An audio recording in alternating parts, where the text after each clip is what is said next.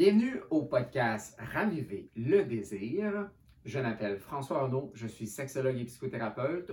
Aujourd'hui, sur le podcast, nous allons parler comment peut-on gérer les différences dans une relation et qu'est-ce qui fait qu'on réagit mal quand on a des différends avec notre partenaire.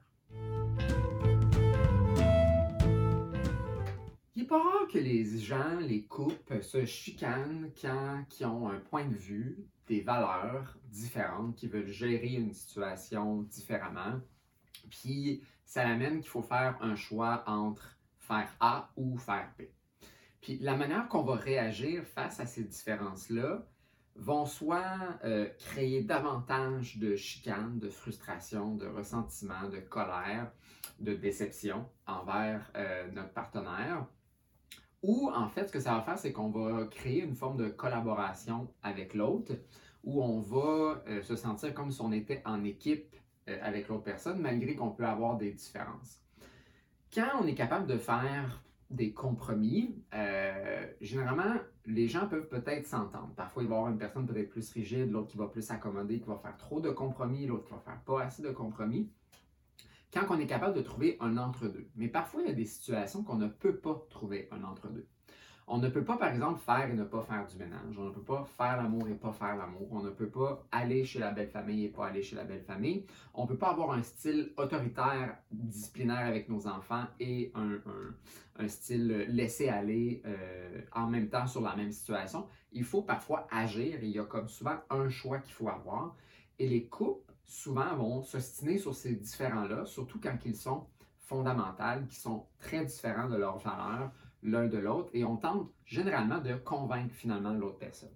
Et c'est souvent dans ces moments-là que les gens vont parler de problèmes de communication, qu'on ne s'entend pas, on ne se comprend pas, quand en réalité, c'est pas tant le fait qu'on communique mal ou on communique pas bien en fait ce qu'on essaie d'expliquer à l'autre, c'est qu'on voit que l'autre n'est pas en accord avec nous, ça nous fait réagir émotionnellement et donc on veut convaincre l'autre personne ou pour éviter de mener en fait à un conflit plus important, on va se mouler finalement à la personnalité de l'autre.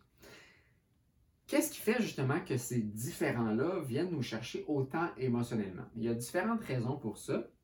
Premièrement, c'est que nos valeurs, euh, nos, perceptions, nos, jugements, nos positions sur toutes sortes de sujets euh, font partie de notre identité. C'est qui je suis en fait, c'est en quoi je crois et j'ai fait toutes sortes de décisions dans ma vie en fonction de ces choses-là. C'est ma philosophie de vie, si vous voulez, euh, sur différentes choses et ça a des impacts directs sur moi, mon comportement, mais aussi comment je me perçois. Et donc, comme ça a une, une signification fondamentale à notre personne, ben, ça peut être très fragilisant de reprendre en considération, de voir les choses différemment, surtout quand ça fait peut-être plusieurs années qu'on prend des décisions en fonction de ça. Et donc, ce qui arrive, c'est que les gens, typiquement, ce qu'ils vont faire, c'est qu'ils vont devenir émotionnels par rapport à quelque chose. Généralement, c'est la colère ou la frustration qui va émaner du fait que l'autre ne vienne pas, en fait, avoir le moins de points de vue. Et on se rigidifie à ce moment-là. On devient rigide sur notre position.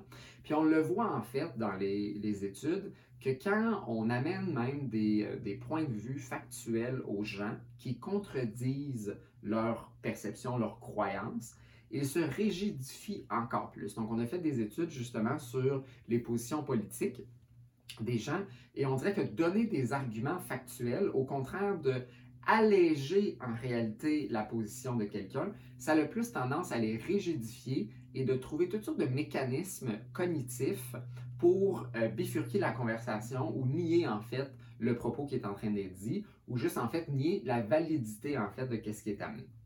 Et donc on voit ici que les gens s'identifient tellement en fait à leur point de vue qu'il est difficile pour eux de voir une perspective différente même avec de l'information qui vient clairement contredire leur point de vue. Puis quand on est dans cet état-là, c'est qu'on a une certaine fragilité finalement à notre identité.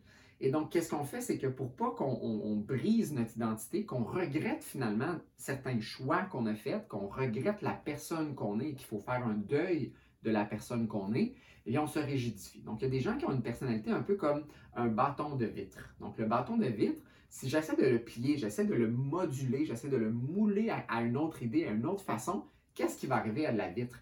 Ça va briser, elle va éclater en mille morceaux. Mais ça, c'est comme si c'était l'identité de la personne. Donc, si je tente de changer en fait sa perspective, mais je vais craquer, je vais briser, je vais éclater même en fait la perception qu'elle a de elle-même. Pas juste du point de vue, mais de elle-même. De regretter des choix qu'elle a potentiellement fait, de comment qu'elle s'est comportée, comment qu'elle a, euh, discipliné ses enfants, comment qu'elle a agi dans la sexualité, comment qu'elle a agi dans, euh, euh, dans ses relations. Et donc, pour éviter en fait cet éclatement-là, ben, je, me rigidifie, je me rigidifie. Je deviens encore plus rigide, je deviens encore plus combattant. Puis ce que je recherche finalement là-dedans, c'est que quelqu'un d'autre, généralement mon partenaire, vienne valider, vienne me rassurer que mon point de vue, il est le bon.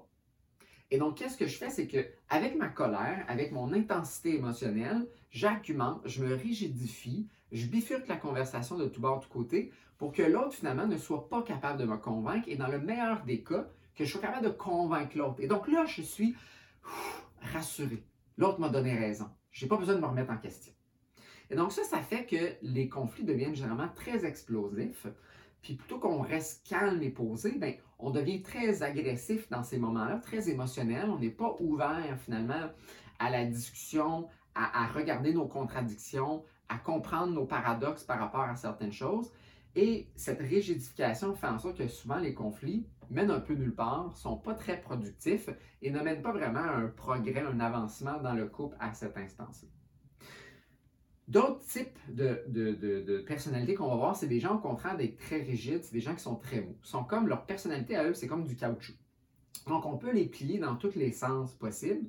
Et puis, comme on est capable de faire ça, mais ils font ça parce qu'ils veulent éviter le conflit. Ils veulent éviter que l'autre, justement, les, abandonne, par exemple, les rejette, euh, ne les valide pas. Donc, qu'est-ce qu'ils font? C'est qu'ils se moulent finalement, ils se fusionnent à la personnalité de l'autre personne pour justement que on maintienne l'harmonie en fait dans la relation. Donc, si je suis comme toi, ben j'évite les conflits, j'évite les différends. Ces différents-là qui peuvent potentiellement amener à des euh, euh, des ruptures parfois ou des chicanes très intenses, une distance émotionnelle avec son partenaire, un désengagement émotionnel. Et donc, si je me moule à ta personnalité, si je me moule en fait à euh, qui tu es, ben, ça fait en sorte que ça, diminue les risques de toutes ces conséquences-là.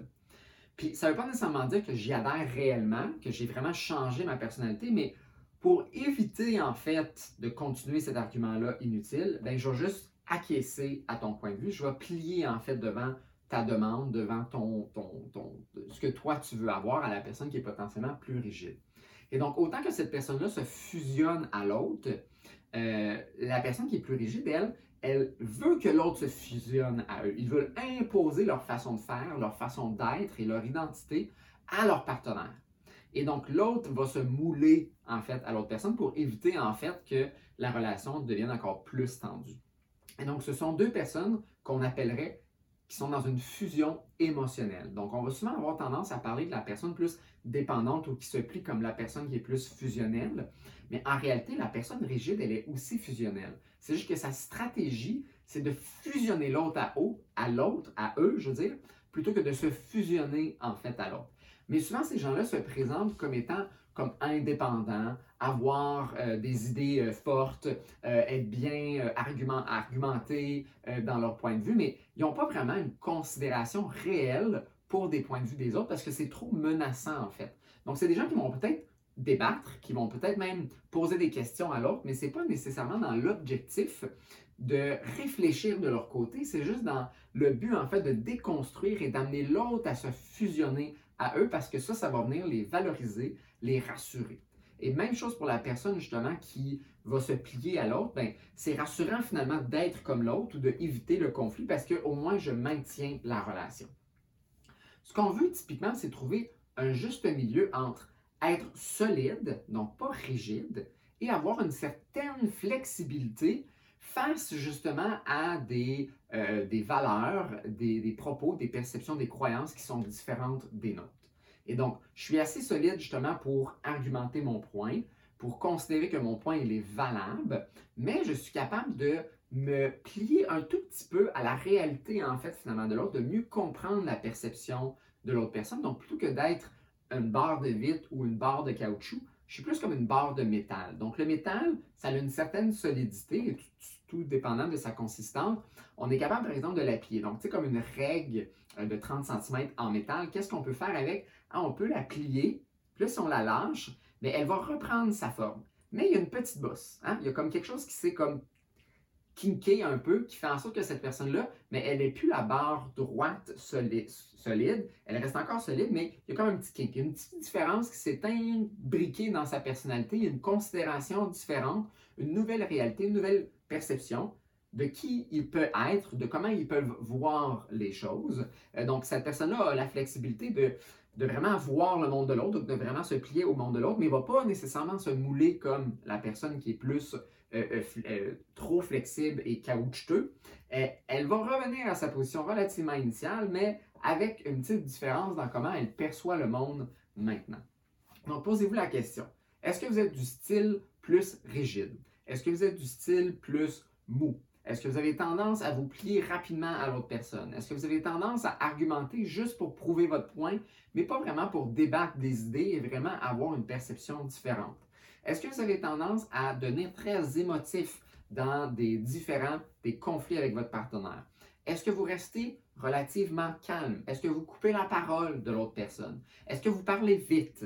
Euh, est-ce que vous laissez le temps à l'autre de finir son propos et de réellement réfléchir à ce que l'autre dit pour ensuite peut-être contre-argumenter avec une perception nouvelle de ce que l'autre a dit? Est-ce que vous avez tendance à prendre des décisions parfois unilatérales euh, parce que ben, le conflit va un peu nulle part, fait que vous prenez les choses en main puis faites juste le faire à votre manière, parfois de façon plus cachée ou même carrément en fait devant l'autre? Est-ce que vous avez tendance un peu à laisser l'autre vous piler dessus, faire ce qu'eux ils veulent parce que vous dites ça change rien, je suis pas capable finalement de dérigidifier en fait euh, la personne, elle est tellement rigide, j'abandonne. Donc, avez-vous tendance justement à comme abandonner, acquiescer, même quand vous n'adhérez pas vraiment au point de vue de l'autre? Ou au contraire, vous êtes tellement mou que même votre personnalité change en fait selon l'argument de l'autre personne. Vous ajustez constamment face à l'autre personne. Donc, même votre identité change. Il n'y a comme aucune solidité quelconque face à ça.